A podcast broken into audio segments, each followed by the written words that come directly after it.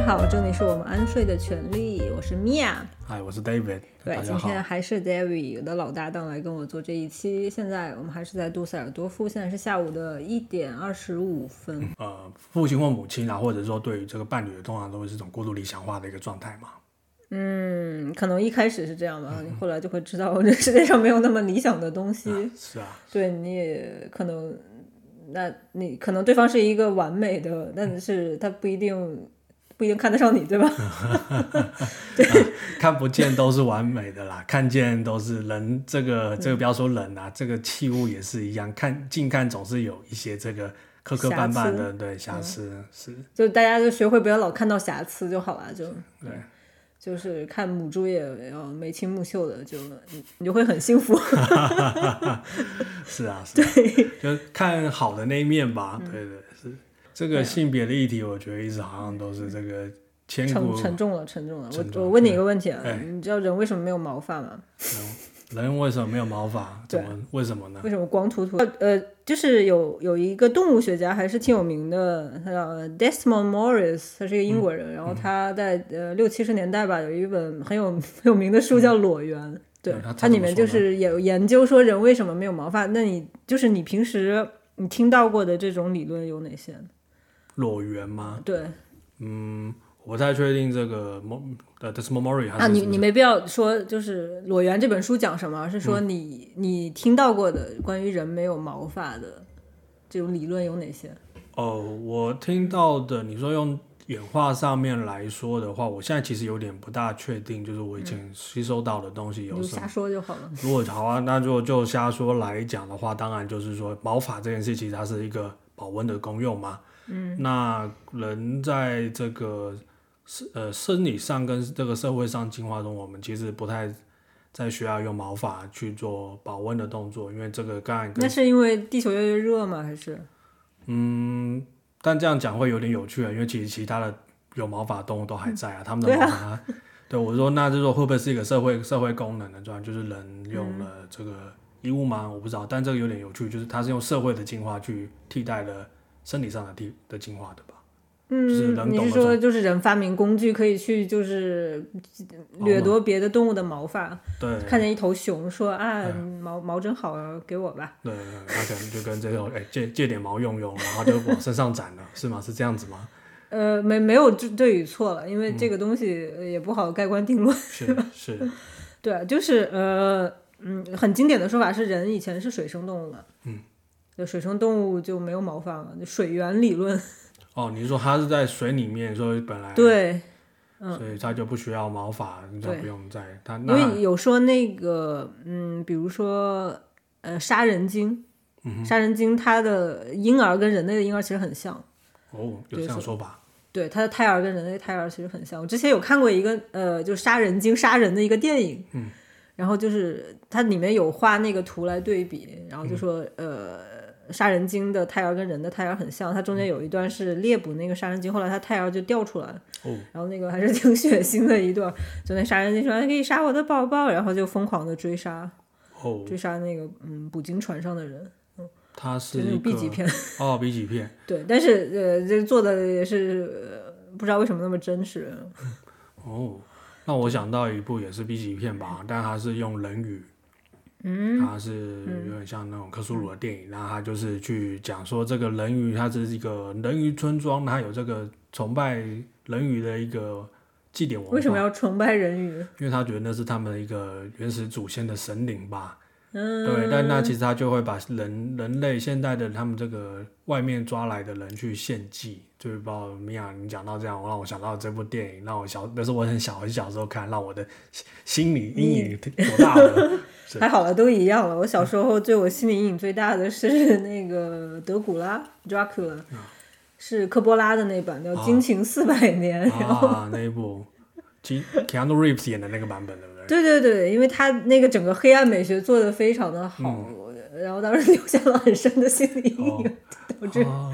对导致我就是呃，就是青少年时期理想中伴侣的形态是那种嗯有点吸血鬼色彩的，但一切都是在《暮光之城》之前，我一定要声明这一点。等一下，你讲的是 Gary Oldman，我是你的，还是还是 Keanu Reeves 是你的？因为 Gary Oldman 是那年轻的版本，嗯，对，嗯哦，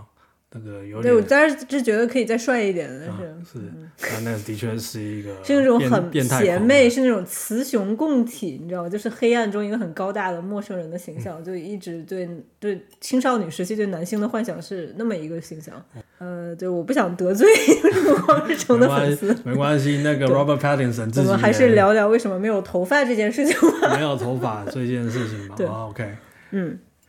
呃，对，其实那个呃，像那个 Morris 他有一个理论，我觉得还是挺让人惊讶的，就是当年我看这本书也是惊掉下巴的一个，他觉得没有毛发是为了呃，就是让性快感加呃性快感加强，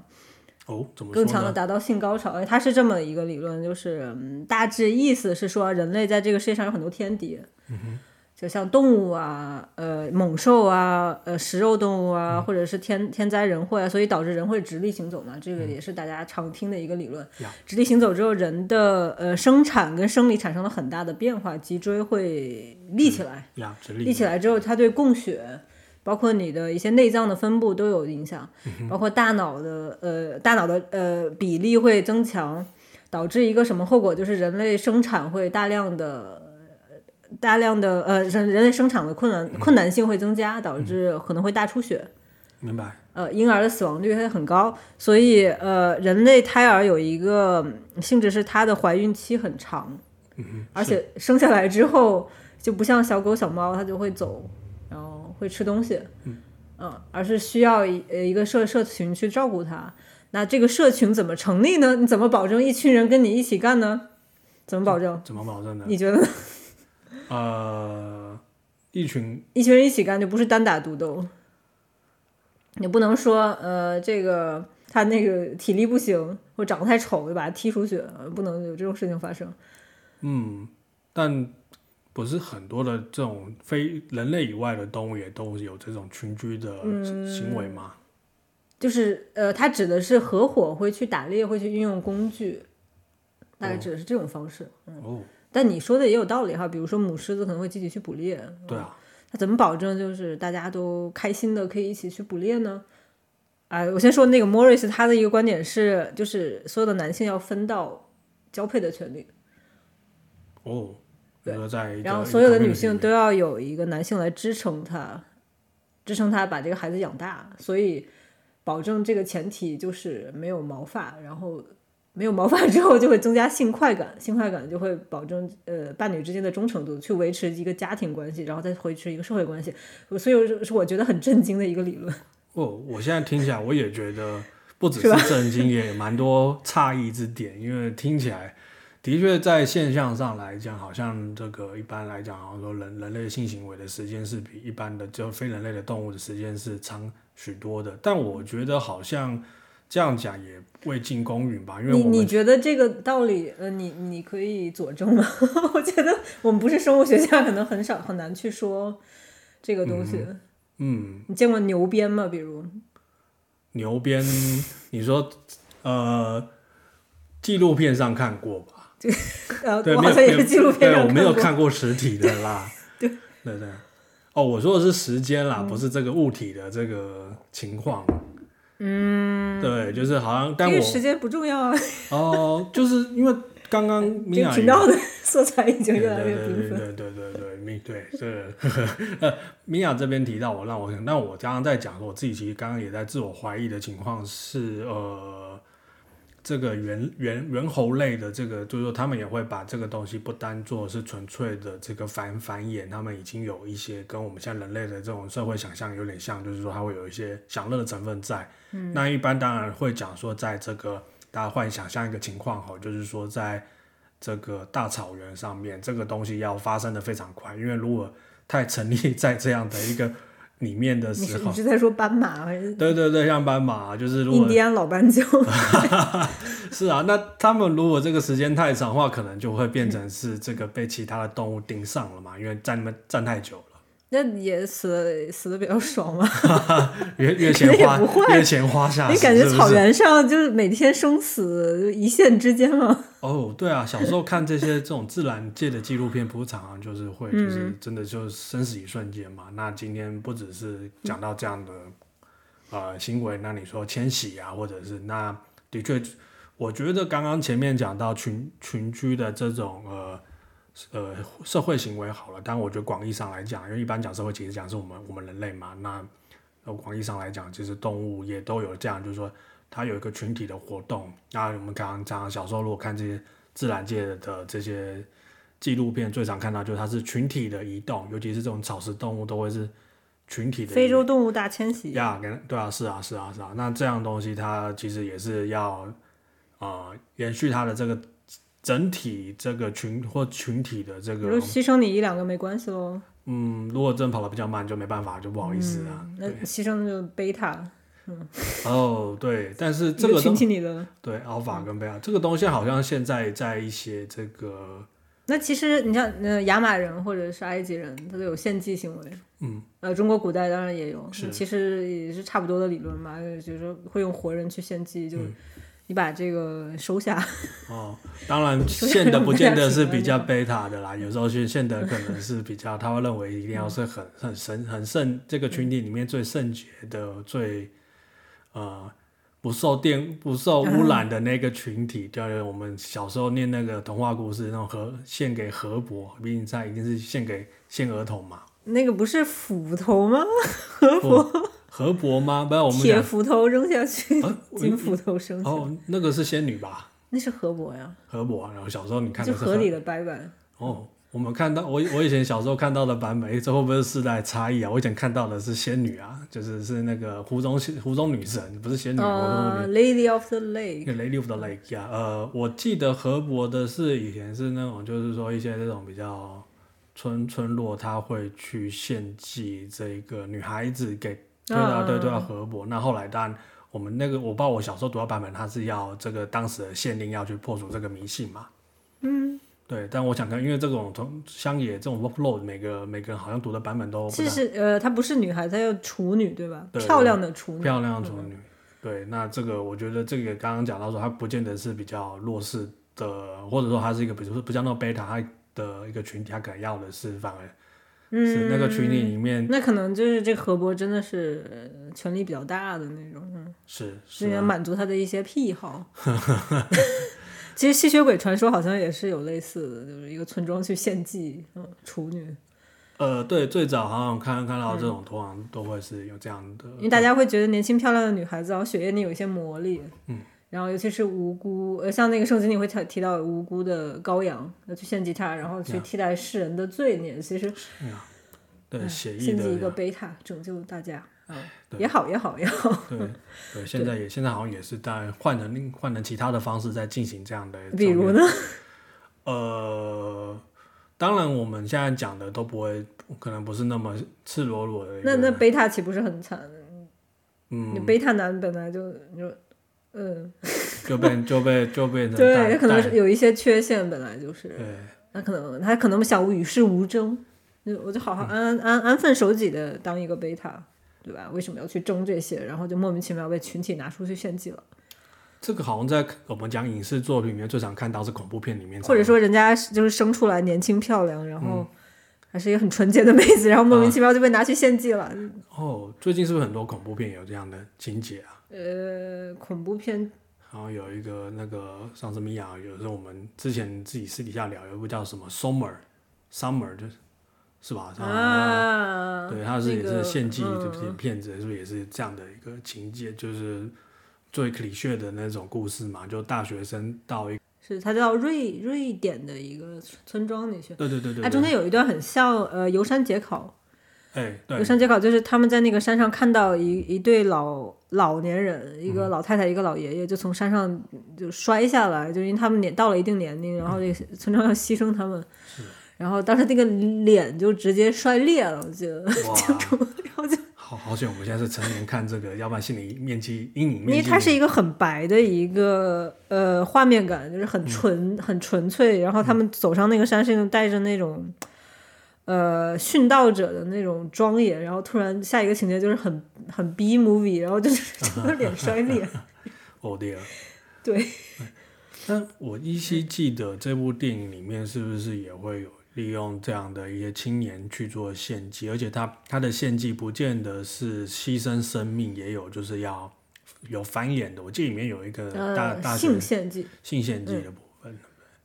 呃，我想想，好像是选了那个女主的男友，然后让她去跟村里的一个年轻处女交配，是然后给她男友穿上那个熊的套装。嗯，她那个熊套装不是 costume，是嗯。是真熊身上剥下来的皮，是。然后那个熊在电影的一开始是放在笼子里，也给大家看过。嗯。然后，呃，那那也算一个母性社会吧。我记得他那个呀。组长是一个女性，对，是一个女性。对。嗯，那嗯，那我觉得比较有趣的一点是，呃，像那个波伏娃，她第二性嗯里是说，母权社会，母权就是这种女性组长社会，应该是没有处女情节这一回事的。嗯，对啊，如果就是这样，全是走婚制，它是父权社会的一个代表，就是女性作为一个、嗯物品嘛，她可能要你要保证她的纯洁性，嗯，你把她嫁给一个男性，然后你要保证她生的孩子是她的，因为你这个东西你那时候也没有那个亲子鉴定技术啊，所以所以是男权社会的一个产物。对，就是在这个那导演是个男的，你说你说这个这个是呃《Somer》这部片子的导演是个男的，对哦，所以他诶而且那个导演最呃最最搞笑的一点是他一开始电影一开始有一幅很长的画，嗯，是那种壁画，就整个壁画就是整个电影的情节，就是画的一清二楚。哦就是直接暴雷的感觉，对对对，就是那个女孩失去父母，然后怎么就是参加这个活动，然后中间还有那个熊，然后怎么。然后这个村里的这个女孩怎么勾引她男朋友，然后勾引的方法，嗯呃，对，然后到后面怎么怎么进行那个春之献祭，到最后诶 全部画在那个上。那个女主是不是最后也成为了这个就是他们献祭，哎、不是不是献祭，就是他们整个祭典里面的一个主要的崇拜对象，不是祭对对对崇拜对。象，就变成女女神的一个这样的一个角的对。功能那我我为什么觉得这部电影很男权呢？还是呃，因为他的一个要点是女性作为一个崇拜对象，是因为她怀了这个男人的孩子。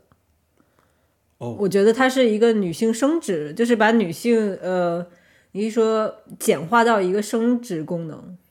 嗯，就是这个她成为女女神的一个提升，是吧？简化到一个生生殖功能。哦这个可以拉到现现实社会里面来看，呃，如果现在看可能没有那么，可能大家比较没办法感受到，就是其实很多的，尤其在呃呃，可能在上个世纪很多的时候会把呃女性就是简化成某种社会功能角色，就是生育。那尤其在这个以前上个世纪这种优生学当道的时候，都会有这样的一个社会想象。当然，现在看跟大家去试，现在回看这样会觉得这个是很不可思议的一个呃现象。但我上个世纪在这样，就是我们刚刚讲到说，这种它会这种父权社会里面，它会把这个生育这件事情，或者说直接跟这个性别完全的扣连在一起。那这也当然是说将所呃这个女性作为一个社会工具。嗯，那你觉得女性的社会工具，那男性呢？也是啊，也是，但因为这我觉得人跟人之间本来就是有社会沟通，然后我们只是单纯去把，呃，我们现在在看我们身边的这些女性朋友啊，或者家人，我们不会这样作为一个纯纯粹的关系去看这种生产生产关系去看嘛。但是现在那个我刚刚讲到说，在上个世纪那种优生学当道的时候，都会用这样的，像那今天不讲优生学啊，真讲更早之前这种呃封建社会里面都会去把呃年轻的女性视为生产工具，那这个生产讲的就是很那现在也是啊，多少多少会有那种对，都还是有，对不对？对，那我觉得它是族长制的一种延伸吧。嗯可能到一定年龄没有孩子，不管你是男是女也好，可能都会有一定的压嗯力。但是现在科技应该不会说很少有人说你生不出孩子就怪这个女的，对吧？因为大家也知道可能是男嗯呃，另外是另外男男性的问题另外一边的问题，或者是各种因素。现在有时候是生活压力大，什么都有，都各种因素都有嘛。但这件事情好像就是说有有下一代这件事情的社会意义，好像没有像大家在可能我们的长辈讲的那么的严重。以前米娅，我不知道有没有听过，就是有那种就是呃淑女庙，什么东西？然 后就是 呃会贞节牌坊吗？哦，不是，就是他们会认为所谓未出嫁的姑娘是是不是家家族的一部分？就是他是没办法进入祠堂的，OK，对那是什么东西？就是他必须要去用另外的呃空这种祭拜的空间去放在放你是说如果老老姑娘，老姑娘，对呃对对对对，就是他们他们不是就是他们啊，对那那那老姑娘就一起作伴呗，就大家死了。就变尼姑庵嘛，也不是啊，这样讲是不是有点不礼貌啊？我我最近其实越来越觉得我可能就是 有哦的是这样。哎呀，你看过那个《下期物语》吗？下期我它是讲什么的呢？呃，洛丽塔少女就是哦，节目馆那个女主就有一段独白，她说。啊我可能就是一辈子穿着漂亮的洋装，就这样有呃，等到七老八十，有一天死在自己的公寓里，被打扫卫生的机器人发现，然后是一个穿着洋装死的老太太。哦，但是它是漫画吗？还是呃，它是漫画改编的，哦，OK，对。然后那个女生就是她觉得自己就很开心，然后每天穿穿洋装，然后呃搞搞她爸的钱，哦，然后自己也挣挣钱，然后绣绣花，觉得嗯不需要别人，嗯，就是可能是大家嗯现代社会一个孤独的一个普遍性吧，哎，对，呃，那我觉得嗯你选择自己一个人也好，你可能选择这种伴侣关系也好，嗯，其实都是自己个人的一个选择，你可能可能比较要摒除的是传统，就传统对你这个人一个强加的一个压力，哦，对啊，对啊，这个到现在我想还是很多吧。当然，另外一种，我刚刚突然跟米娅这样讲，我们聊的，我突然想到一个，就是呃两个两个两个故事，一个是呃，其实现在很多的这个就是呃长年年纪比较长的这个有所谓呃银发社区，那或者是这个叫轻盈共居，就是呃他可能年纪大了一些，生活上不便，他其实他的室友可能是年轻人。机器人哦，机器人也有可能，这是当然是这个是更更科技进步的一个。但我刚刚想到的是，就是最近看到一些新闻那年轻人会搞他钱啊，哦，对，这个是比较负面的啦。但我们现在讲的是比较这积极正面，这个、嗯这个官官方宣传的是这样子，这个就是这这个叫轻盈共居呃的一个社区，这个是一个。那刚刚这是一个，那第二个我想到嗯就是没有血缘关系的年轻人，对对对，就是是住在一个小区里是吗对？是的是住在啊一样，对，这是一个。那这个那你觉得年轻人可以得到什么？呃，他们的这种我看到这种相关的这个刊物上面讲，当然就是说他们是呃，嗯，一个跟长辈这个学因为你，想每天早晨起床就就是有阿伯在公公园里晨练，然后就抓着你啊，年轻人，你是就年轻，年轻的时候要多把妹，给你讲这些话。好，搞不好那个爷爷跟奶奶这个把弟把妹的技巧还比年轻人好，对不对？这也有可能啊。嗯，对不对？那我刚刚讲的是有点一个想到一个岔出去的话，就是如果都跟自己原原生家庭，就跟自己的爸爸妈妈都不见得不想做，不要说关系差啦，就是说不想坐在一起，怎么会想会跟跟其他的嗯，那我觉得呃东亚社会可能像我跟我爷爷奶奶关系也很好，嗯嗯，就你可能会怀念那一份呃祖孙情。是。是有可能，但是你遇到那种脾气不好的爷爷奶奶的话，嗯，嗯就很累啊，还是算，对，你或者说你可以，你住在这种老人社群，你可以说少交税，或者说你的呃房租稍微便宜一些。有可能有可能像德国这边，它有一些房子是只租给老年人，它是窗户会比较大。我我的感受是，剩下可能它有电梯，嗯、可能老年人有行行动不便的情况。明白。对你要是也租给年轻人，那你是不是，比如说你是这楼里唯一的年轻人，可能、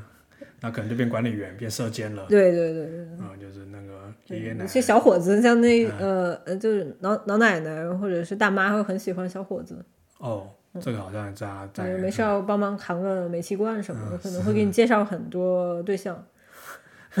他今天来注册资源咖。搞不好，这个搞不好。哎刚刚我想讲第二个故事是，也不是故事啊，就是我看到一些案例是那个，就是日本那边的一个，就是说他们那个叫毕业婚，是要处赢家。我，我爸妈就是毕业婚啊，就是啊，就是、就是说大学毕业结婚，哦，不是毕业结婚啦，就是高中啊，就是小学。两个人结婚不叫做他们，但其实就是离婚啦。但就是嗯说他们可能可能十呃十几十年的下来，觉得彼此都觉得受够了，受够彼此，那孩子也大了，没有必要住在一块了，大家可以继续当朋友。就是我们现在年我们现在年轻人讲分手嘛，但他们就是讲说哦，他们是离婚，但不是因为互相仇视对，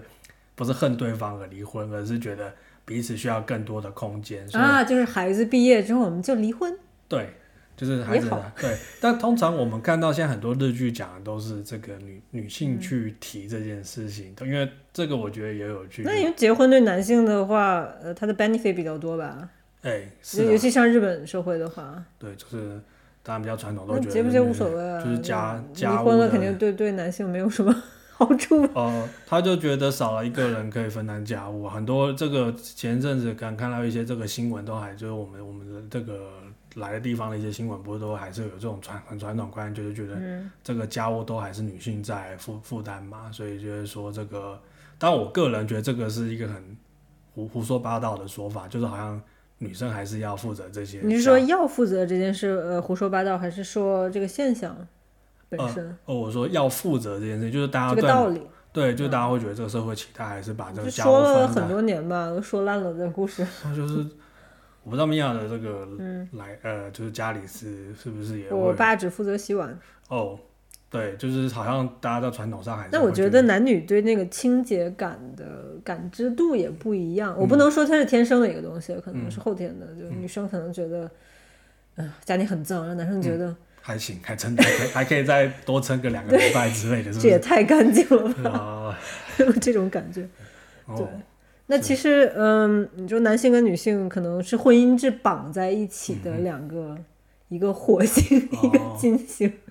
的两个星球的生物，是，但是被这个婚姻制硬绑在一起。哦，只是说胡话，对不代表我的观点啊。就，呃，然后呃，为了为了呃，就为了巩固这种家庭制，然后我们褪去了毛发。因为那个 Morris 还有一些很就很胡话的情节，他说，呃，没有毛发的婴儿不是呃不利于婴儿抓取，所以它是对身体的一种牺牲，哦，呃，说明巩固家庭这件事很重要，所以我们褪去了毛发，嗯但其实没有毛发婴儿不适于抓取，是。而是说女性乳房的形状过于圆润，就是，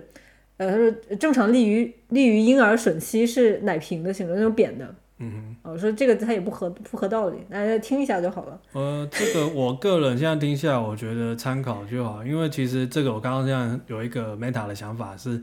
呃，早期一些这样的理论的时候，都会过度的把一些生理构造、功功功，嗯，我说这这近这几十年来，就是说嗯。会有一种功能化的一种诠释，就是好像所有的东西的存在一定非、非得有个功能在。其实你的身体不一定那么聪明，对吧？对，就是它可能就是一个很不，就是很偶然的情况下，我们的身体构造变成这个样子，它没有一定的那么非得有个功能不可。呃，延伸到社会上来讲，就是说很，刚刚我们讲到说生育那我觉得，因为符合这个功能性，应该每个人都有六块腹肌，我怎么知道哦不肥？哦 符合功能性，哦，那个是美学上，那是那是对搓衣板，那我觉得那是美现在现在的美学就是那个脱口秀脱口秀大会的笑话。哦，对，也是也是，没有我我刚刚想到的是说这个社会功能这件事情啊，呃，要大家在看这些事情的时候要特别小心。我个人就语重心长啦，因为如果呃我们把所有社会上包含就是说人的这些器官也好，或者说人的角色也好，一定非得有功能在的话，这个东西我们会太功利化，看很多事情会变得非太孤立化、呃功功利化。功利化，对功利化是一个道德性的说法吧？呃，我是没这样看啦，我是觉得是我觉得功利应该是你对这个行为一个评判，是吧？是是嗯的，是就是那如果今天这样来讲，如果像上个事情，刚刚我们刚我刚刚讲到这个优生学，好像就变成说这个东西它一定要有一个对社会的益处，它才有存在的价值。那嗯我们我们很难说得定吧？你的意思就是自然法则其实没有那么有规律，是吧？它其实是一个混乱，是一个是一个混乱无序的，更多的是。是我个人觉得这嗯样，它没有非得一定要有一个正面的，就我们现在认知当下觉得一定是正面，其实不一嗯定，因为它可能在更长远，它必须要有这样的一个混乱，它才有办法呃更那延续那。可能就是混乱就没有毛发，嗯，对，就刚好，我觉得很多死。就可能刚好，因为可能对，就是就是我觉得很多时候可能是一个刚好，对，所以我可能对这个作者的一些不能完全，我觉得可能还是有他的道理在跟我，但我现在乍听下来，我可能没有那么完全的认同。嗯是是，但其实从二十世纪以来，所有这种心理学也好，这种、嗯呃生物学也好，它的我感觉它发展的一个趋势就是是你说的，你可以说实用性、功利化比较强。呀呀，呃，对，这的的确嗯是一个、一个流派。那呃，那我想问一下米娅，就是说，那您自己对于这个嗯，生理女性啊，我们还是这样就政治正确一点，就是这生理女性的一些、嗯呃，你作为自己也是这个其中一份子，你觉得这样的一些功能论述里面，你现在在有什么不觉得不不不太到位或不公平的地方？呃，不公平的地方啊，我觉得，呃，当然会有那种很极端的说法，我都会觉得啊很不甘。嗯，就说呃，比如女女性是收集者啊，男性是捕猎者对吧？有这种说法。刻板印象，对，就说男性可能呃，男性之间是合作协协作的精神，嗯。然后互相，因为有有什么社会学实验嘛，就说嗯男性保、保留一个秘密，他们哦。一般是会守口如瓶，哦，但是女性不会，我我有我当然我们知道女在性会对下一个说。哎，我告诉你一个秘密，你不能告诉第二个人。然后下一个人会对第三个人说：“我告诉你一个秘密，不能告诉第二个人。”嗯，是他说这是符合进化学的一个传统，因为女性不用合作，不用分工合作，在嗯家收集就好了。嗯，对，你在家收集东西，嗯，收集东西。可是如果这样来讲，在呃农耕社会里面的收集，不是也都是集体协作的一个嗯的确过程吗是这样？那你我就是这样讲话，不说如果用这种很刻板印象说女，好，第一个首先我对对，我觉得首先其实我觉得无所谓了。嗯，你说所谓刻板印象，可能也是你后天赋予它的一种印象。啊，这这这当然，这对。对他不但我 I don't take it for granted 呀，呃，例如呃，我不是说女权不好或者怎么样，我觉得女权主义会说，嗯，就是女性被物化，或者说你要摒弃你这个做母亲的这种职责嘛，去照顾婴儿。呃，某一某某一派但我觉得这么说的呀，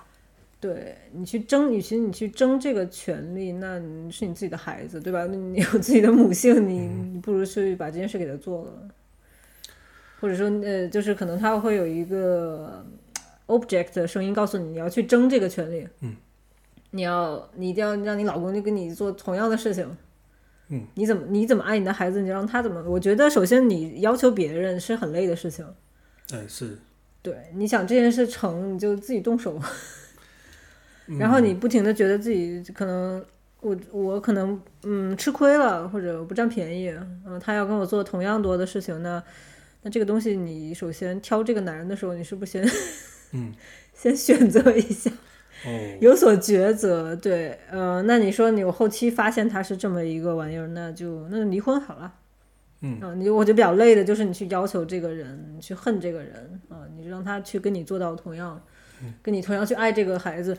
啊，我最近在刷那个《甄嬛传》，也是，就是啊。甄嬛的这这之前三刷，嗯，她那个流产了嘛，流产了，然后她会觉得，啊，皇上他好像跟没事儿一样，啊，这他他是他的孩子，是他的孩子呀。嗯。就是我我在这痛心疾首，皇上他好像跟没事儿一样，反而皇上说，哎，我就不去看他了，我就不去看甄嬛了，让他自己痛苦痛苦就过去就好了。现在看他也没啥意思，嗯他也不能，他也强颜欢笑不了，他也不梳妆打扮，嗯，嗯。男人都是狗，嗯，哎，当然，当然，那个剧里面的皇帝，他用投资的观点，他把他的他的这些鸡蛋放在不同的篮子里了嘛，所以他觉得这个篮端水大师，那端水大师啊，所以他就他让他跟他觉得那没啥，就是这个这个投资先先搁着嘛，他去投资其他的嘛。呃，但我也是，对，但是当然是说这个流产，这个当然对于身身体上的确是一个很一个负担嘛，可以这么讲嘛，就是，但这个东西会不会是身体影影响心理的一个嗯，因为我想他当时是爱上那个皇上的，所以你爱一个人，你会对他有所期许，嗯。你会觉得，但你可能要看清楚一个局面，就是他就是他有那个那么多嫔妃啊，他一定要去端、端这碗水，那么然后而且他生长的那个环境是大家是宠着他的，就他有什么情绪都会被照顾得很好，那、他可能沉沉醉于这种。呃，丧子之痛的话，其他的人就会上位，借此，你可能你人人情绪负面情绪最好的一个宣泄方式就忘记它，就我我还是去做点开心的事吧，我就不去想它了，嗯，而不是说我沉浸在这个漫长的一个痛苦之中，嗯，就大部分人不会选择这一条路，是这其实也是很渣的，嗯，说白了，但是。呃，心理？心理上大家当然都是讲说，那你可能最大的一个错误就是你不应该爱上他，但你这么去说，呃，一个女性好像也很，其实也是很不公平。是是是，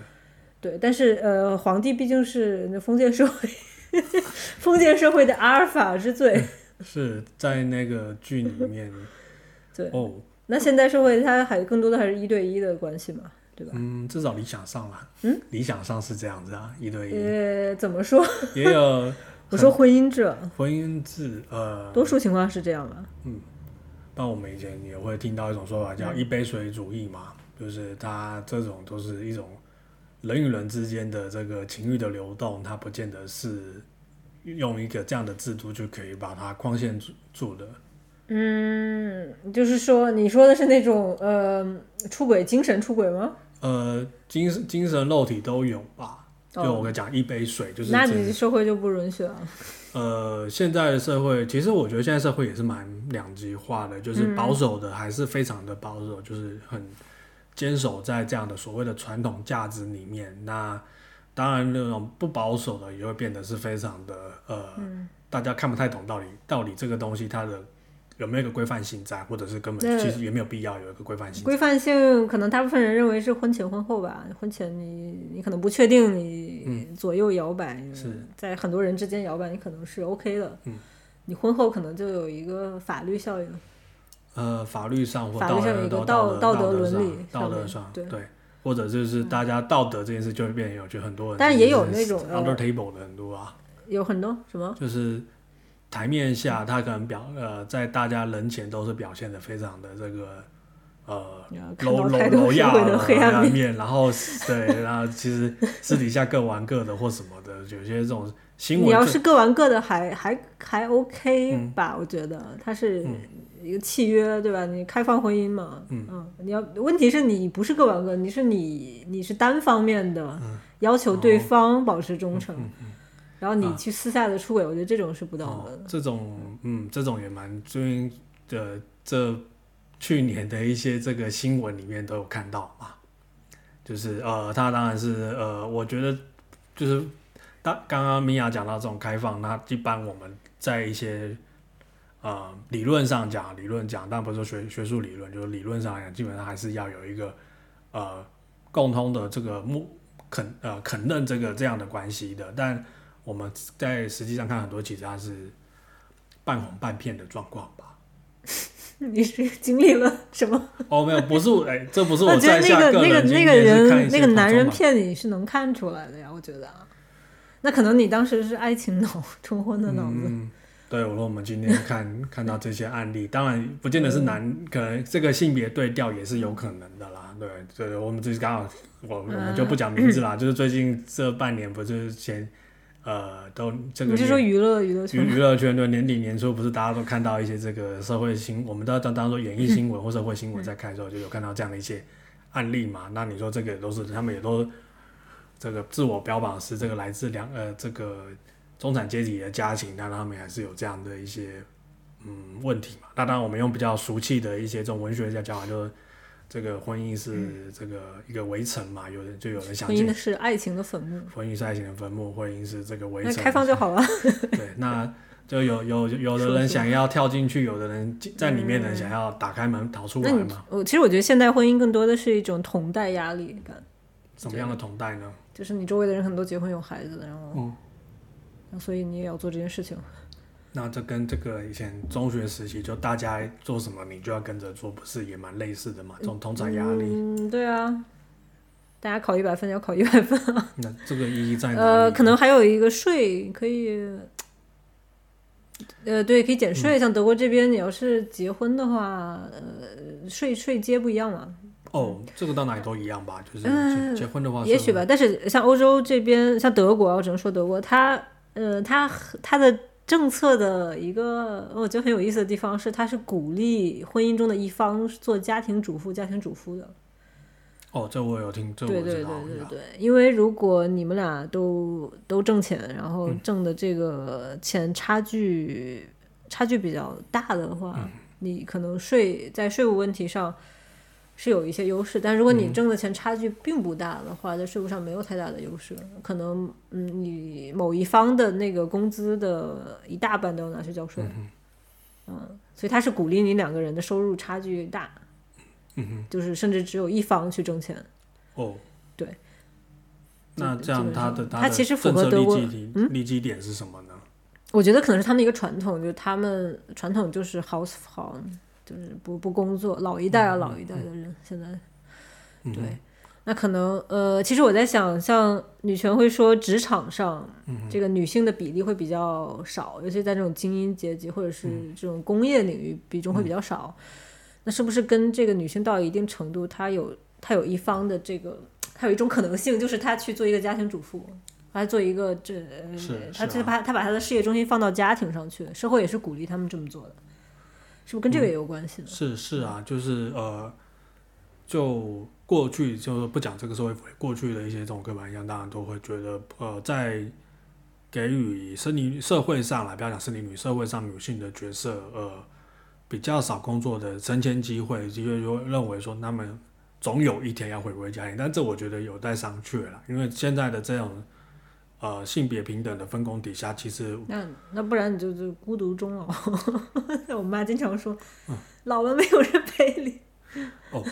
哎 这个也可以聊啊，这个岔开话题聊。我觉得有时候看一些这个网络上的一些没有家庭，没有人陪你啊。对，就是我觉得当时这种是一种长长长辈的一种情绪勒索吧，就是你要有，嗯那其实对他们没有也没有太大的好处吧？勒索你干啥？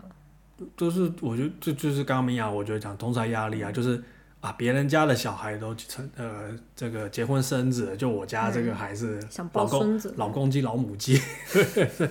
那可是现在不是应该要在所谓的社会的一个进程里面，不是应该更尊重个人的选择嘛？就是他们老一代嘛。我没没有年轻的一代，我没有，那就是在尊重你的个人选择，不尊重的话就直接给你配婚了，那就不是赐婚，那现在领导给你赐婚。现在不行了啊，那那只能就是嘴巴上念念念你这样，就我们讲开玩笑说在情绪勒索嘛，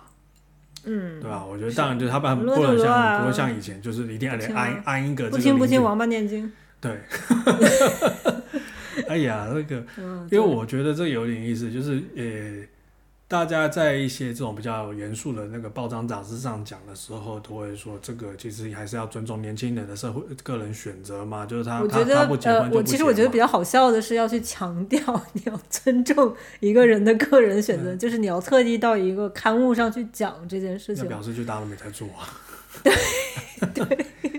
就是他不是应该，它应该是一个预定好的前提吗？是啊，但就可能因为嗯大家理想上认为就是现在，那不能说你架着你去民政局登记吧？嗯，哎也好当然这当然是不行啊，这样就违反个人意愿了嘛，就是你不能用这种 这种配婚的方式，这个这嗯个太不人道了吧？啊，好了，是啊，是吧 对，今天我是想就给你推荐这份书的，嗯。？OK，Free Woman, Free Man，这个对在讲什么呢？哦，这个作家他是一个意大利裔的美国人，然后他是费城大学艺术院校的教授，然后他是教那个艺术史，嗯，主要是教艺术史，也教一些人文学科，叫卡梅尼亚帕克尼尔。帕克尼亚，对呀我首先认识这个，认识这本书，认识这个人，首先他很有意思，大家可以上网搜搜他，嗯，然后他讲话的时候，他非常歇斯底里，他会跟自己辩论，然后会自己在那儿笑。哦，他会回忆到就是以前的一些场景，他会自己跟那儿笑。他经常会说我们六十年代怎么怎么样。嗯对他这本书就是比较臭名昭著的一点是，他是一个反女权的哦，书，她是一个女性，首先嗯她自己是一个哎女性。然后呃，我当时是在柏林电影节上看一个电影，叫做《Female Misbehavior》，female misbehavior，干坏事，嗯，女性干坏事。哎，当时也是几个纪录片的片段，呃，我记得有三到四个女性吧。第一个是一个，呃，就是一个 transsexual，她是做了手术，从一个女的变成一个男的。然后我觉得很有意思的一点是，她变成男性之后，很喜欢给人展示她的拳头，嗯，展示她的拳头，然后展示她的肌肉。哎，怎么 OK？我觉得很有很有趣是，嗯，你可能印象中有那种男性变成女性，嗯，他会是很开放，是一个性很开放的一个状态。你说像 Ron，她会穿的非常的性感，非常的愿意去展露他的女性魅力。哦，像 Rocky Horror Show 里面的那个角色吗？那个 transsexual，呃，嗯，对，可能它是是类似的类似的一个文本，我不知道有没有类似的经验。你说我个人嘛，对对对，就是这类，呃，就是可能，呃，我是一个呃男呃女性困在男性的身体里，她最后终于有一天她绽放的一天，她是非常的呃，张扬的，是。非常她不太顾及这种，嗯，我要淑女，我要端庄，她不太有这种情节在里面，因为她不是一个被教育出来的女性，她是一个自我改造，是自我意识。呃，改造出来的一个女性，所以她最她最强的一个愿望是去绽放她的女性魅力。当然，我不是说所有所有，因为每个人性格不一样嘛。但是很多时候她是没有呃这种性别道德感的顾虑的。嗯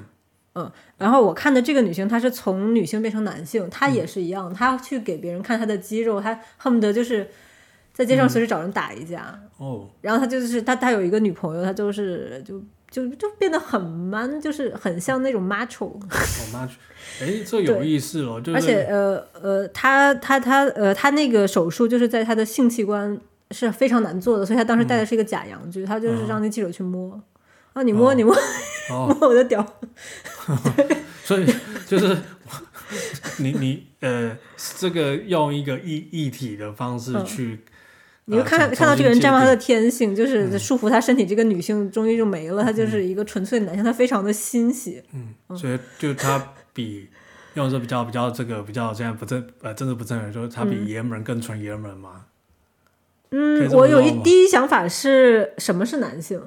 我觉得是啊社会对这个男性的一个，建构吧，还是说他内心真的有这种冲动，他要去打人家一顿？啊，还是说这个社会觉得男性应该是这样？当然，可能你没必要去想那么多。首先，他只是享受他做男性的一个过程，他觉得这是对自己性别身份的一种抒发，我觉得就也就够了。对，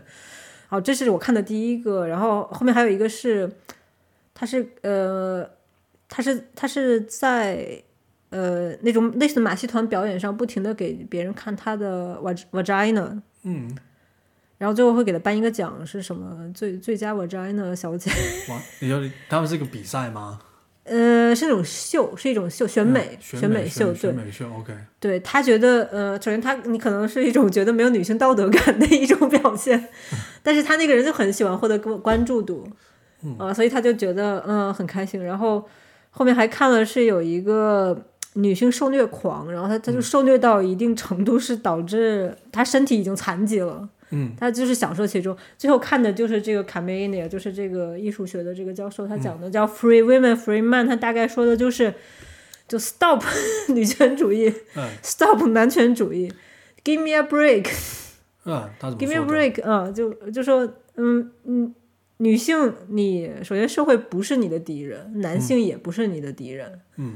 相较于今天的女性，嗯，你跟一百多年前的比，跟我们那时候比，嗯，你已经有很多的优势了？你为什么要让自己不快乐？呃，比如说，你现在女性，你可以受教育，你可以经济独立，你可以不依附于男性，你已经有很多优势了，你没有必要去，就是觉得自己是受害者。这是女权的一个很大的问题，是永远觉得我们受害，嗯哼，我们你们对不起我们，或者说，呃，我们今天的这个，呃，这个地位、这个处境是某一是另外一个性别的责任。这是这是他，我是在引述他的观点哈，哦我在引述他的观点。。对，嗯，然后，嗯，知道你有什么看法？到此为止。因为我现在有点好奇的是说，嗯但不就是因为在历史进程当中，所谓的受到压迫的嗯性别，就是我们不要不要不只是女性啦，当然有其他，就是说在这样的一个历史过程中去争取自己的权益或权利，那才有现在的的的迹迹象。那它这个东西不是一个天上掉下来的的情况嘛？这不是一个这个结果不是这样子，它是一个呃跟这个所谓有权有 power 的人在进行的一个用这个词吧，对，用斗争所得得到的结果，并不是像这位作者认为，就是说，哎、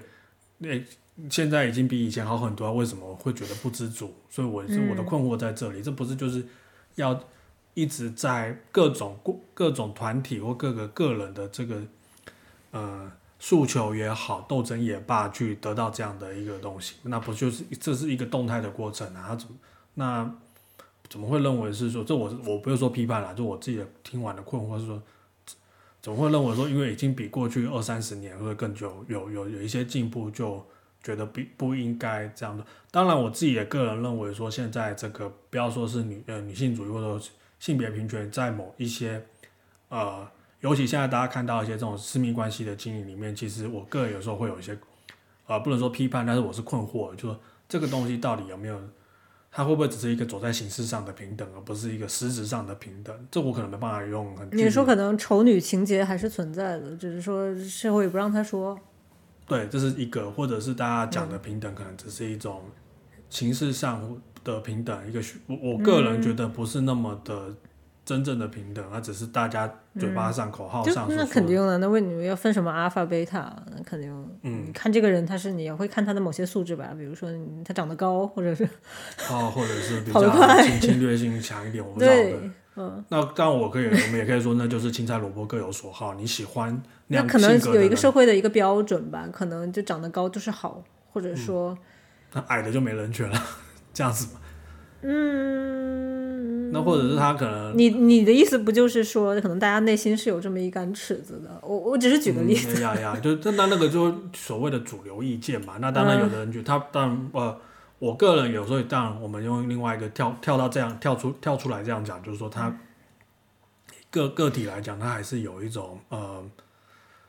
偏偏呃偏好，他一定，但这我觉得这也很有趣。你一定好像一定要非也有人喜欢就个子小的，个子小小小个的，对。但但我当然我们跳回来讲，那就是青菜萝卜各有所好嘛，那不见得。但我就觉得，嗯，一定要有可能他是代表大多数人的一个意见，嗯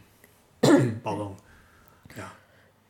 那可能有人喜欢这个比较霸总形态的，有人喜欢这种比较温温和的。我们今天之前不讲说是哪个性别怎么样，或者是刚刚我们也一开始讲到这个节目一开始讲到说，我们现在是在说这种挑选伴侣的这种情况吗？是。那可能某个性别内部会有这种竞争关系存在吧？嗯，那米娅怎么看？就是这种竞争关系呢？呃，竞争关系，某个性别内部，呃，其实我觉得我个人的观点，我觉得。可能女权现在遇到最大的阻碍就是缺少一个写作精神。哎，怎么说呢？缺少呃，你看我，你看过英剧就《IT Crow》的《IT 狂人》。呃，没看过。那个他那里面是一个女主跟两个男主啊，就那个女主叫呃 Jane，嗯，然后她其实蛮好笑的，就。就她是很搞笑的一个女生，嗯，她她，我觉得她那个公司就是那种男女就很不平等，虽然就她是英国嘛，是是你说的那种表面上平等，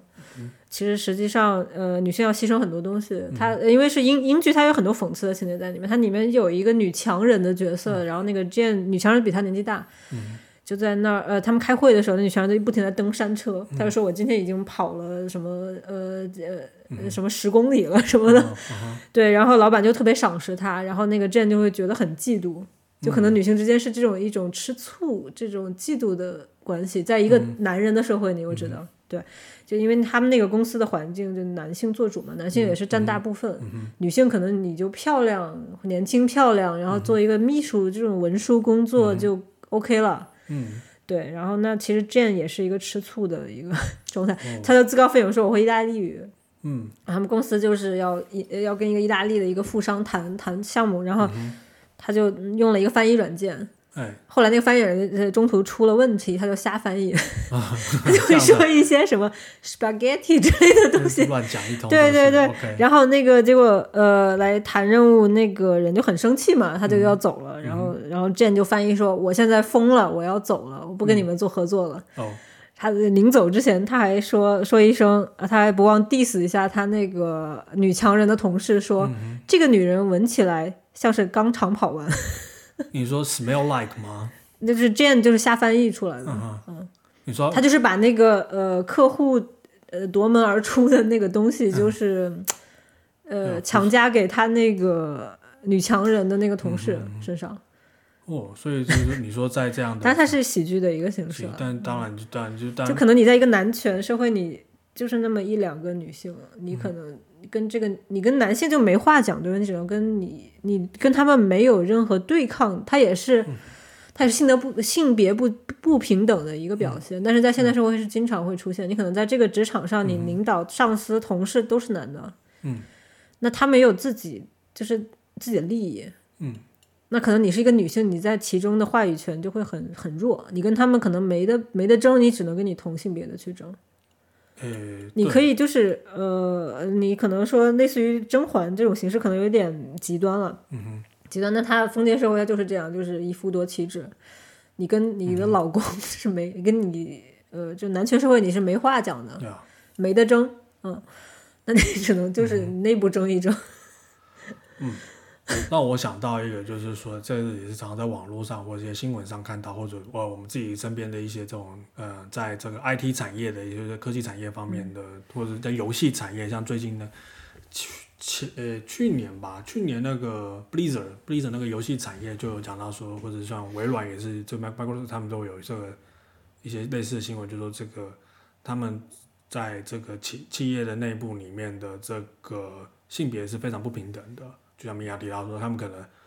已经用某种刻板印象把这样的东西呃区分开了，就好像男性只能做这样，就是可以做到这些工作，那女性可能就只能做文职啊，或者是呃就是说做秘书这样的工作。那也有就更更极端的一些比较。那你说只能做文职秘书，我觉得这一般是年轻人嘛，呃因为这种呃可能刚进公司不久，新人，然后可能这类工作它比较轻松，你可以。呃，比较简单，比较容易上手，然后你也可以学习到公司的一些系统、一些呃几嗯、一些一些流程上的东西，然后慢慢你可能转到别的职位上去。嗯，当然它就有会设计说，就好像呃，我们看有刚刚一开始有聊到，就对于某些这种性别课，好像说这个呃，好像男性的逻辑就比较好啊，然后科学的就这是呃，但我个人其实我觉得这是 nonsense 啊，我一直觉得就是这个，我觉得因为这都是后天的社会养成的结果，那不能倒果为因。那我只是说，像这样的一些这种企业现象里面，都会有这样的不好的刻板印象。对甚至我刚刚想要想要再再补追加，就是说也会有这种呃 sexualize 的问题，就是说把这个女性职员的这个呃当做竞争的猎物。就是最近我们看到一些这种新闻，不是说就是说，当然这个后面就是说，因为这样的东西被在这个 Me Too 的现象这个活动里面的，或者说不是活动运动当中，就是说把这暴呃暴露出来了，那大家也要求就是相关的这个管理值必须要做修正。对，不知道这个这个这我是想点出这样的现象来。嗯，我觉得呃肯定是必要的一个东西，但 的确是在职场生活中，这种性别的不平等是、我觉得是很呃很严重的一个现象。嗯是，嗯，对啊，这个我们当然身为一个这个生理硬男，我也必须说，我们有时候还是会有，就是在这个今天在这样这个 podcast 节目，或者是在有时候侃侃而谈，但有时候是呃跟身边的女性朋友，有时候也是还是会不嗯，呃无意识的去呃就女性想升职的话，她可能这个道路比较崎岖，更加崎岖一些呀。呀，就是我们有时候也不够体呃讲了就不够体贴啦，所以说我们可能可能是那个老板对你带带着一种偏见，是呃，或者你生活中缺少这种协同合作的伙伴，呀，是对啊，因为性别的缘故，呃，可能你可能还要照顾你的家庭，嗯，啊、你可能你生理上嘛，你毕竟你你毕竟要怀胎，呀对吧？你在幼儿期，你可能要去带这个孩子，嗯可能对你事业也是一种打击，对。是呃，那这个卡卡米内尔这个嗯艺术学的教授，他的观点就是，你就 easy 啊，你放轻松啊，男人有男人的世界，女人有女人的世界，听起来很不合理，听起来非常的不我觉得怪 怪的。他说什么个叫什么叫 take it easy 呢？呃，你就 take it easy 啊，那呃，我们就是因为男性跟女性就就是不同啊。可是这样不是也就是是造成一种、呃呃，不管是、是他说，呃，他他是说用他童年的经验嘛，就六十年代，就是他觉得小时候，呃呃，就是印象很深刻的一个场景是，所有的女性都一起做家务，一起洗衣服，一起做饭，一起出去玩儿，一起在河边洗澡。他觉得这是一个其乐融融的，是一个呃互相就是性别之间互相交流这么一个场景。然后当然小孩小孩子也在里面，不管是男的还是女孩儿。对，然后他说现在现在社会是一个就是把女性给隔绝开。他他会觉得这种伦伦敦呃白领阶层的这种中年呃中年女性非常的不快乐，嗯，为什么呢？非常，因为她被这个社会给生生的隔开，她是站在一个就强者的一个身份，但是他缺少一个女性的社群，嗯他是他是在扮演一个，你可以说他在扮演一个男性的角色。那就是你老板，呃，例如你老板呃是个女性，是个女性，可能就是在他，呃，呃，就是在他这个地位，在他这个地位社会地位上的，呃，同样的跟他有、能有一些交集的女性会比较少，嗯而且她就身处在一个孤立无援的状态，她可能就缺少这种一起做家务、一起感受家庭温暖的这种，也跟年长女性交流的这种呃生活经验。这跟女权的关系我还蛮好奇，他他女是怎么权的关系他他他是怎么讲？因为其实这个他他可听起来是一个社会上的通病啊，这跟性别不见，就是说人被现在每个人的工作，像我们尤其在疫情时代，大家都是被原子化的，被就是跟嗯他他很呃，首先他是一个美学的教授，他会觉得女性的一个美是她能孕育生命，这是他不是说这是唯一的东西。呃，OK，还有她的美是一种很隐蔽，是一种被动状态的。嗯那就是他提到一点是说，呃，现在女权一个问题是，他们是隔离性的。嗯隔离性这个议题，隔离古代这些艺术文学作品，这些神话里这种男女性别对立的这种这种性张力，这种、这种魅力的。他用的呃原文是哪个字呢？是 sex 还是 eros？sex sex OK，用的是 sex，对，不是 eros。嗯呃，然后嗯，因为他是会他是会从艺术品开始讲的嘛，嗯他就呃他说你去看这些艺术品，你会发现要很多男性才能搞定一个女性。就是女性的那种性是，呃，她她其实是处在一个 dominant 的位置的，对，呃，也是也是很有意思。他可能跟那个波伏娃或者是跟其他的女性主义者，他的想法很不一样，因为他是一个美学家，啊她是想想问题会是抽象理念出发，她不是那种实际经验、嗯实际经验出发。对，呃，我觉得他说的最有道理，我个人觉得有道理的是，你过于去强调自己是受害者，过于去说你老公或者是上司的坏话的话，你是过得不幸福。因为人的生命是有限的嘛，对，可能你能改变的只是你自己，嗯你去对幸福的一个定义。当然，你不能说无限的去让渡，这当然是不是一个健康的状态。是呃，只能说，嗯，你去看到、经历看到生活美好的一面，经历去跟其他人去沟通，因为你可能作为一个人，你能做的就是这些。嗯。然后就你不要想你是一个受害者，就可能你的你的生理性是比较被动，比较你可能觉得受压抑，受一些道德的牵制，但是，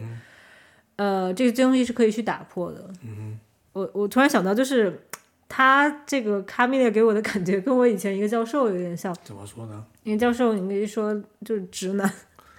他上了一堂课叫呃 Gender and Median，OK，呃，他其实就是在讲呃老少恋，嗯、老少恋。那种洛丽塔这种对，对对，OK，他其他其中有说一段话，就说，嗯，男性是男性，女性是女性，我们就是不一样的。OK，就我们为比如说什么为什么要去敌对对方？为什么要去跟对方比较？为什么要去一致化？嗯就是我要去学一个男性，或者是我要学一个女性，但达不成他呃男性和女性所在的，我达不成我模仿的嗯对方的这个状态，我就会觉得不满，就没有必要去做这件事情。嗯，就是男性的任务是男性的任务，女性的任务是女性的任务。然后当时有很多人愤怒离席，那他有更进，我觉得它是就进一步的起到一个呃 therapy 的作用，就起到一个心理 治疗的作用。嗯可能你嗯去嗯少想一些这些事情，你会，因为你这你不太受他人行为的牵制，你会活得比较轻松。嗯，我个人的一点想法，不就小确幸嘛？如果用现在的说法，就不够不够宏伟是吧？就是就是呃，我嗯也听过一些女性主义的一些论述，就是他们会认为说，呃，不要对，他们是类似类似，我觉得不是一样，就是类似的讲法，就是说，嗯，不要把自己永远视为自己是一个受害者，但嗯是要给自己更多的 agency，必须去更进一步去争取自己这个群体所应有的权利。那他当然就是说，他不是说就永远就你指的权利是呃 rights，呃 rights 呃什么样的 power 或者 power 对对对，但我呃，你觉得女性群体有什么样的 rights？呃，假如说刚刚我们讲说，这我刚刚前面讲说这种历史进程里面，就平呃跟其他性跟另外一个性别一样平等的权利。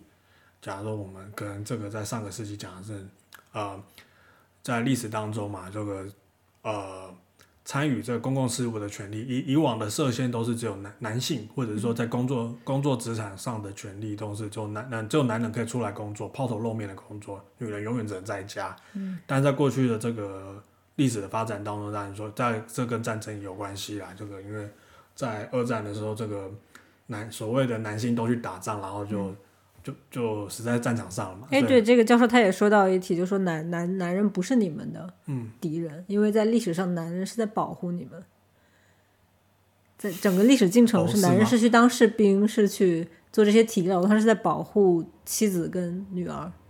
那保护保护自己的村庄吧，保护自己的共同对体吧对对对对对对对，但是实际你受益的一个情况是他们在保护你，这是这是这是他的一个观点啊。哦是他的一个观点，但是他也提到，就说男性是这种性冲动是没有办法，这是我让我无法接受的，因为呃，就是几年前，就是印度那个强奸案，嗯，在那呃个黑车上，对，OK 当时有一个政府官员出来说，呃，他就是指责那个女女孩的父母嘛，说，呃男人都是动物，你你为什么让你的孩子九点钟还在外面？你应该把它看好。对我觉得有一点这个观点，就是对。但呃，你仔细去想，你不带任何这种政治纠正色彩的去想，它其实也有它一定的道理。嗯，不是说这个印度官员说的有道理，我相信我们是文明社会，我们是可以控制自己的下体，这是最起码的一点尊重吧。但是这个这个卡米内它指的是，嗯，这种新一代的年轻的女性，这种她可能没有体现过性别不平等，就是这个社会没有被女权洗涤过的，你可以说这种文明前社会的这种状态，西部牛仔的状态。他说美国这种年轻一代的女性，可能她会觉得我 OK，我穿的非常性感，嗯我独自去夜店，我就是跟这种陌生男人回家，我都 OK。嗯哼，那可能导致一个结果就是很悲惨的。啊、就是他是说女性过于的 risky，啊哈，因为他觉得这个社会应该是文明，应该是 OK，但是男性是不是说所有人，就是可能有、会有这种犯罪冲动，嗯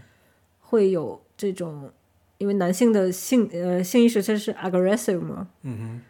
他可能就会犯罪，他可能会走上犯罪的路，就会你会把自己嗯置于一个愚蠢的、没有必要的境地。就是有一些比较极端的犯罪学，的确会去这样讲说，就是会预设所谓的生理男，不管是他的性倾向怎么样，就生理男他是有呃比较强的动物性的，所以就是不管在什么样的情境，都会去就讲说，就是大家我们我们两个都喜欢看那种就是那种犯罪心理片或者那种纪录片，他那那那个他没办法，他在做那个。他在做 profiling 的时候，一定就是那种是不管是杀人或者是这种性犯罪，一定会去针对所谓的青青壮男性作为一个目标。如果如果大家我回想，我们就看那些纪录片的时候，他们在做所谓的心心理测写的时候，就可可能的这个犯罪者是谁，他一定会讲青壮年男性嘛，就是十八到四十五岁的男性。嗯，然后从这个范围里面去找说，哦，这这个、这个社区里面的这小区里面的这些有有有可能是谁？可能他是不是他是长期的处于独居状态或者什么的，这种常看到这样的。但我觉得这个也很吊诡，我觉得这很 paradoxical 的问题是说，的确在看这些社会案件的时候，的确都很容易看到是这样的。那呃，也也有一些这个看到一些这种相关的新闻讨论，就是说，是不是过度的，就像米娅讲的说，这个过度的设想这个社会的黑暗面、呃，反过来光明面，光明面、光明面就是好像哦，对，因为就是现在是一个平平权的社会，怎么样，所以反而没有去教，因为以前传统的社会都会去教说，哎，不要让自己的女儿、自己的姐妹或者自己的母亲不单独暴露在呃夜夜色风、夜黑 夜黑风高的地方，夜色渐浓、夜夜黑风高的地方，要注意安全，就是说要从小就要教导说，哎、但是其实我觉得一般家庭都会教导吧，就很少说，呃，还是说美国真的不太一样。我不知道，因为我们我们传统不知道我我自己的经验，或者说我身边的朋友经验，大家都是从小会去那我感觉，你看那种美剧，美剧那种美国父母有的管的还是挺严格的，就就是晚上有些你家里有女儿，那个老爸会出来看，会拿枪吓吓他之类啊，的。对对对，或者是就是那个 就跟哪个跟哪个小子出去啊接到电话就杀出去，要保护自己的女儿这种的，但可能也存在那种家庭教育缺失的状况，嗯，那那那就会比较悲惨了，就有。这个这个当然各种情况都有啊，那只是说呃，我觉得这个是刚刚我想就想表达说，这个的确是蛮蛮蛮 paradoxical 的，嗯，就是说呃，一方面我们当然都在呃形式上在规范上希望是可以呃面。回到我们上一集聊了，就是比较有暴力的情况，或者是说这个呃平等的状况，嗯但在实际上的确呃还是就是说为邦不入吧，就是说在一些这个地方还是会有把呃会有些危险的状况。那那尤其是说这个大家还是预设说所谓的女性她的可能在身体上的这个还是没有办法完全保护自己，所以一定要有更强的保护机制。但我不知道这个东西到底呃是不是跟女权有关系，还是单纯的一个社社会的进步的。嗯，你说你你说那部恐那个，我不会说那部是恐怖片啦，我觉得那部有点搞笑了。那个对那 La Teeth 对不对？那部你那你想要什么保护机制？你说很难吧？就是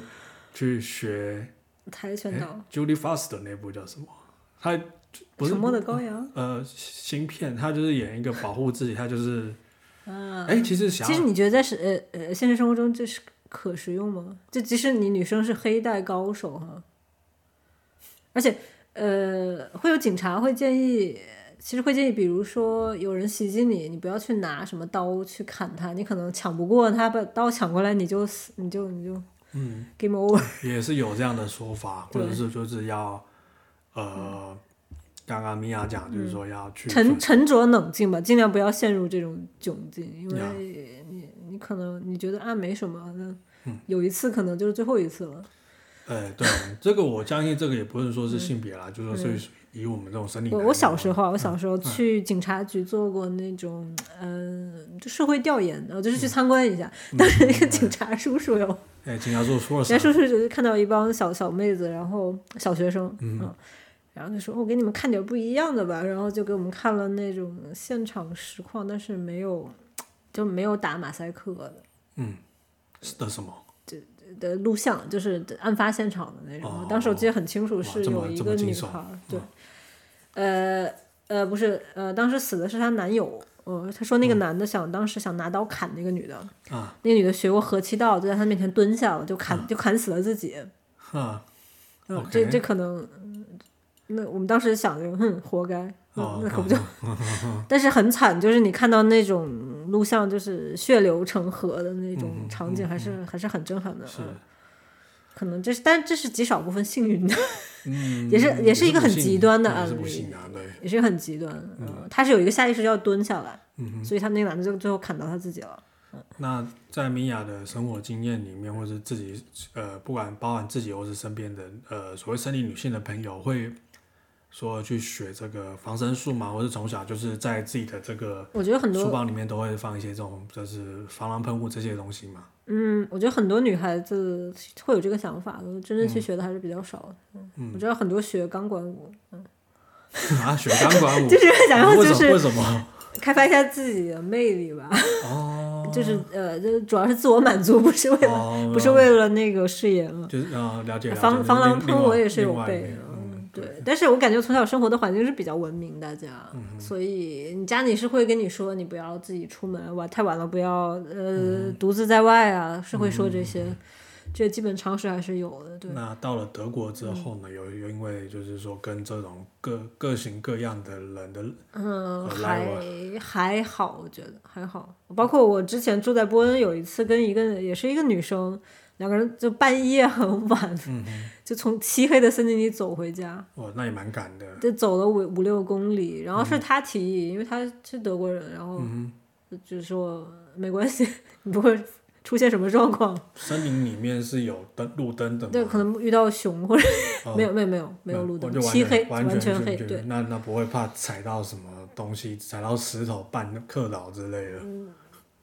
平底鞋平底鞋啊，慢慢我是说就是 天高踢但是会踢到踢到石头之类的。就可能看到一种炯炯的目光，盯着你那种比较可怕。哦，还好了，还好了。明白明白。就是我就感觉呃，会有一个时期，学生时期，感觉那种性别不明自己啊，嗯，这样走在街上也不会怎么样，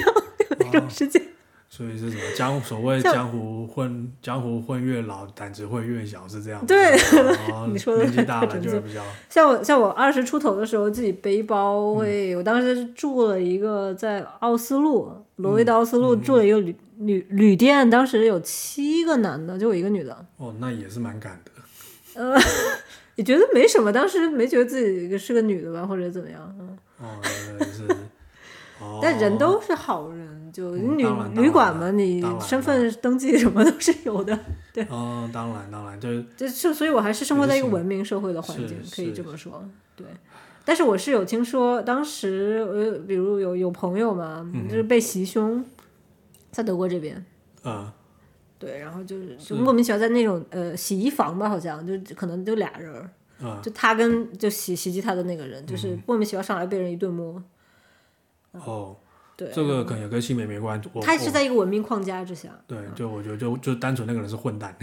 呃，也对，他有那个环境，他有那个对，空间，他也可以不要也是在学生宿舍哦。他也可以不要这样子啊，也是在学生宿舍我是说，做做施暴的确的确但是你无法预料对方是什么样的，所以你你肯定是要有这个防防范嗯机制，而且我觉得很，嗯、我觉得呃，就是非常让人崩溃的一点是，你会产生对你身体的一个，呃，你一个厌恶感，嗯，因为这个社会有这个 slut shaming 这种文化现象的话，你会觉得是我胸太大，我穿的太暴露。呃，女生是会有这种，我知道这我对尤其在 slut shaming 这种文化比较猖獗的地方，是嗯，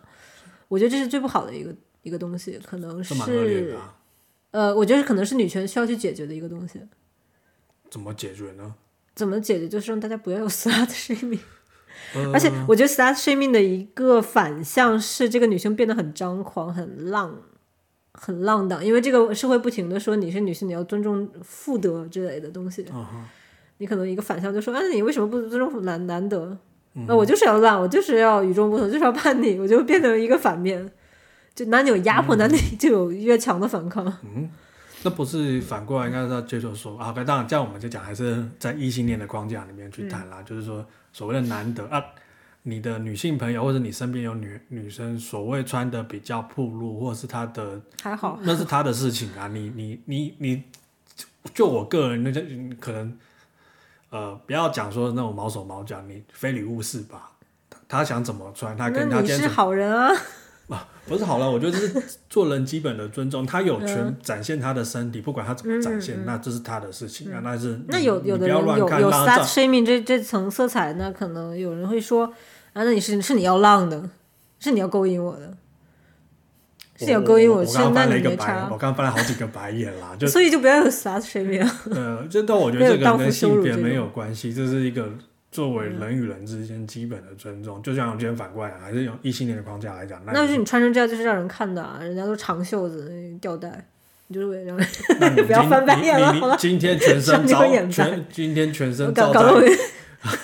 不是我先讲，但反过来讲，今天全身照照的变成跟沙。跟沙那个那个叫什么来着？那个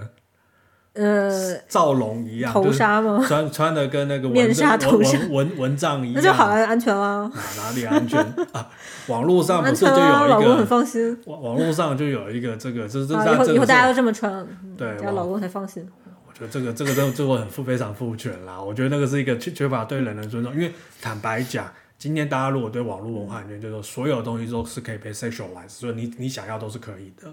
那今天你想你指的是什么那今天他也可以造成他对一个蚊帐有、有性幻想啊，啊？对不对？你说的那一样是这种，，那都一样。那那你你可以这样就可以乱看嘛？我做的是甚至就毛手毛脚，我觉得这是对于人与人之间的不尊重吧。呃，嗯，那其实那如果你说，像我之前有看这边一个电视剧叫呃嗯呃呃叫什么来？哪个？呃，他是他是一个一个一个组建家庭，那个妈妈是德国人，然后女儿是德国人，然后爸爸是土耳其人，然后儿子是土耳其人，还有一个一个应该是妹妹也是土耳其人。他那个妹妹就是。呃，他有种感觉，就是我一定要戴面纱，就戴的那种土耳其妇女的那种，对他，我一定要尊重这个传统，是她自己愿意的。嗯哼，嗯，我觉得一个好的一个运动，它不是说为为这群人去着想，比如说你说女权运动，就说嗯，女性也要出去工作，也要跟男性有一样的经济权利，这是没错。那有一也许有一些女性，她就是想当个贤妻良母，她就是想，对啊，她就是想做一个家庭主妇，尊重她个人。那我觉得一个好的良性的一个平权，是你想做这件事，你就可以去做，你是尊重个人意志的，还是要把个人意志放在最前面？那你说会不会有？就就就我女性说，我就是想戴头纱，可以啊，可以啊，全身遮起来，可以啊。那那我觉得是个人选择，就但是说，呃，我是说，刚刚我们讲到前面，就你没必要去说，嗯，好可怜是受害者。呃，这我觉得没有必要啦。我刚刚只讲说，我刚刚想讲就是说，问题是这个它的界限吧，可能。你想讲什么？不好意思。不不不，我刚刚想说，那我只是刚刚我们刚刚讲说，就是那种 slut shaming，他会说，因为你穿的太暴露，或者我觉得男女都一样，就是说，你就是说啊，男的怎么就露好露肌肉啊，但是这个。那我现在有一副男性会开心，其实。有时候被有一部分会说，嗯，你这个太这么骚。有一部分可能会觉得好耶。哦我反过来讲一个我自己身为这个深深呃所谓的异男的一个情况，就是我如果在深夜走，如果我前方有 有女性的话，我我一定会保持更更大的距离，可能在比白天，因为白天可能只是刚好我可能不认识她，我们可能就是呃，因为我们自己都我自己个人就会有这种经验，这是个人经验谈，就是说我很清楚的感觉到那个女生有。有压被有压迫感，嗯，她受到压迫感，就是我们可能走在同一个巷子里，或者是我们今天搭乘同一台电梯，我会保持距离，因为也很晚了，可能说好吧，有没有很多晚晚上九点多十点多，那我觉得可能像我们这样的生理男都会有这样的一个警觉，就是呃，假设今天我跟米老师因为是朋友，所以我们可能可能就还 OK，我觉得就是一般朋友相处，但如果完全不认识，又刚好住在同栋楼里面。那我可能会先让你上电梯，然后我可能过一阵子，我自己再搭电或自己我走。我我觉得是你是道德比较高尚的一个人，并没有，并没有。就是，但我也不想，我也不会，因为我也不想被误会。你可能大部分人不会想太多，对他大部分人是没有恶意，但你不会想那么。但我我无法代表男性说话。呃，就是欢迎男性观众告诉我他的想法。欢迎留言，欢迎留言。对我我，但我就也不是道德高尚，是说呃，我们也要省麻烦。嗯，你有遇到过这种让你很麻烦的事情吗？我是没有啦，但是我们多少也会有所谓这种，就是呃，这个叫瓜田李下吧，这样姑且这样，就是说比要不要造成对方的这种心理上的负担，也不要让他就是有觉得我们有不好的的企图，或者说我们造造成他的压迫感。对，因为这个东西我我会有一个反向，就会一个不好的 feedback，就他们可能又认为我们是坏人。因为你是男男的，对，但但我觉得这个很 tricky，就是我们今天快一个多小时都在讲，可能就是男性性侵略，就是所所谓生理上更加具有侵略性。对，就像这位作者，他他某种程度默许了，或者是他就认为说，给呃，就是有这种。动物性或者是这种侵略性，就是常动物性大家都都有的吧，可能表达的方式不一样。它只是男性更加主动，嗯，对。那其实我我我觉得女权，呃，因为在欧洲这边发展的会比较嗯比较到位吧 所以呃，我观察的现象是，我感觉他们这边男女相处哈，那个男生反而会觉得有点小疙瘩，嗯，好像有点吃亏。我跟你跟你交往有点吃亏，那女生也不会说觉得。我是个女的，我我跟你交往，我我我就吃亏怎么样？就大家都是因为呃，权利的一方面是义务嘛，嗯哼，嗯，就是你说我们要享享受相应的权利，那可能要承担相应的义务。嗯，怎么说呢？那可能，嗯，我是观察了，嗯，呃，可能这边的男性会觉得这个女性在玩弄他，啊，我觉得这种想法可能，对啊，这。就是说，你说男女朋友嘛，就是可能就是刚认识、刚认识的这种，啊，刚认识就这样觉得啊？对他会觉得这个这个女的是想骗炮 What？就觉得很好笑。对，呃，或者说他不是想跟我认真，嗯，然后或者他会说我尊重你的权利，嗯那你是不是也可以，呃，就是咱俩不带目的的交往，就就可能只是炮友关系，哦，那就先就你也是应该是可以接受的，因为你是一个有性自由、性性呃性自由的一个一个主体嘛，啊哈，所以你是可以调节这种东西的。我觉得有很多、呃，就所谓我支持女性，我支持女性，她可能只是想利用这种女性可以承担自己的义务。呃，我不知道这算不算是有利用啊？哦，可能可能他他以这种口号，就是我我是一个女权者，呃会可能更容易接近女性一些。嗯嗯嗯就是呃，他但他的限定的呃所谓的女性主义是一种呃站在他个人有性他个人性自由的权利上面，但他当然他就选择他可能是一种话术，更多的，嗯是一种我跟你在一起我还吃亏呢。I think that's bullshit。那你你应该，就像我们说，你要 man 一点，你要承担责任。那你要你是女女权，你要女权一点。嗯就是你要在你在性上面再更开放一点，才呃，能够不一定是直接告诉你性上面更开放，你要更更对你的身体做主，你要更多去享受这个性，而不是说你非要一个稳定的关系，你不要那么传统。呃我我觉得它也是一种义务的体现吧。呃可能是我对呃对西方国家这些是呃自自称为是男权呃女权主义者的某一些机会主义者的一种看法，它一种一种一种现象，它会滋生出另外一种现象，也是很很正常的嘛。但是只要你不去骗，我觉得一个大的前提，你不要去骗，你不要是告诉他。我们是在交往，其实你是在骗炮，我觉得就好、就可以。呃，我觉得在实对，物上也不一样说清楚就好了。说说实话就好。对，呃，但我觉得食物上真的太多这我个人是没有啊，但是那些自我澄清，但我听到一嗯些，我觉得都会蛮复杂的。但呃，但我同我同意完全同意米娅讲，我觉得一开始讲清楚，今天不管说是那男女、女男、男男女女都一样，那就是一开始要讲清楚。嗯对，呃，我这边想跟米娅聊的是说，刚刚我们提到这位作者，他从这个生物演化、这个美学的角度去看，当然我们也刚刚讲到说，他可能在这个 Simon 博瓦克这些这些，呃，我觉得好，姑且说他是女性主义者的这个角度里面，嗯，米娅怎么因为怎么去理解或消化像 Simon 博瓦，或者是说像相关这一些谈谈。性别这样的一个角色，或者是说相关的这些亲密关系的的论述，嗯，我觉得，嗯，怎么谈是你的想法。就、呃，首先可能你要是想去搞革命啊，你想你想撼动一点什么，那你、我觉得你你要是极端一点，我觉得无所谓。嗯你可能是为了去撼动，你是为了一个口号嘛，就越简单、越暴力、越越越粗糙，可能越容易被大家接受。你从美学的角度谈，你说女权不好无所谓，可以，它每个理论好像都有点我可以去理解。你只要你只要不是说你涉及到那种犯罪，或者是明显道德上有巨大的瑕疵，对，嗯，大概大概是是这么一个现象。嗯，那我觉得可能你说亚洲社会，它可能女权是一个更需要去推动的一个运动。那你你你好像极端一点，我觉得可能也有它的好处吧。嗯，你说现在一些看到这些相关的运动的一些冲撞嘛，就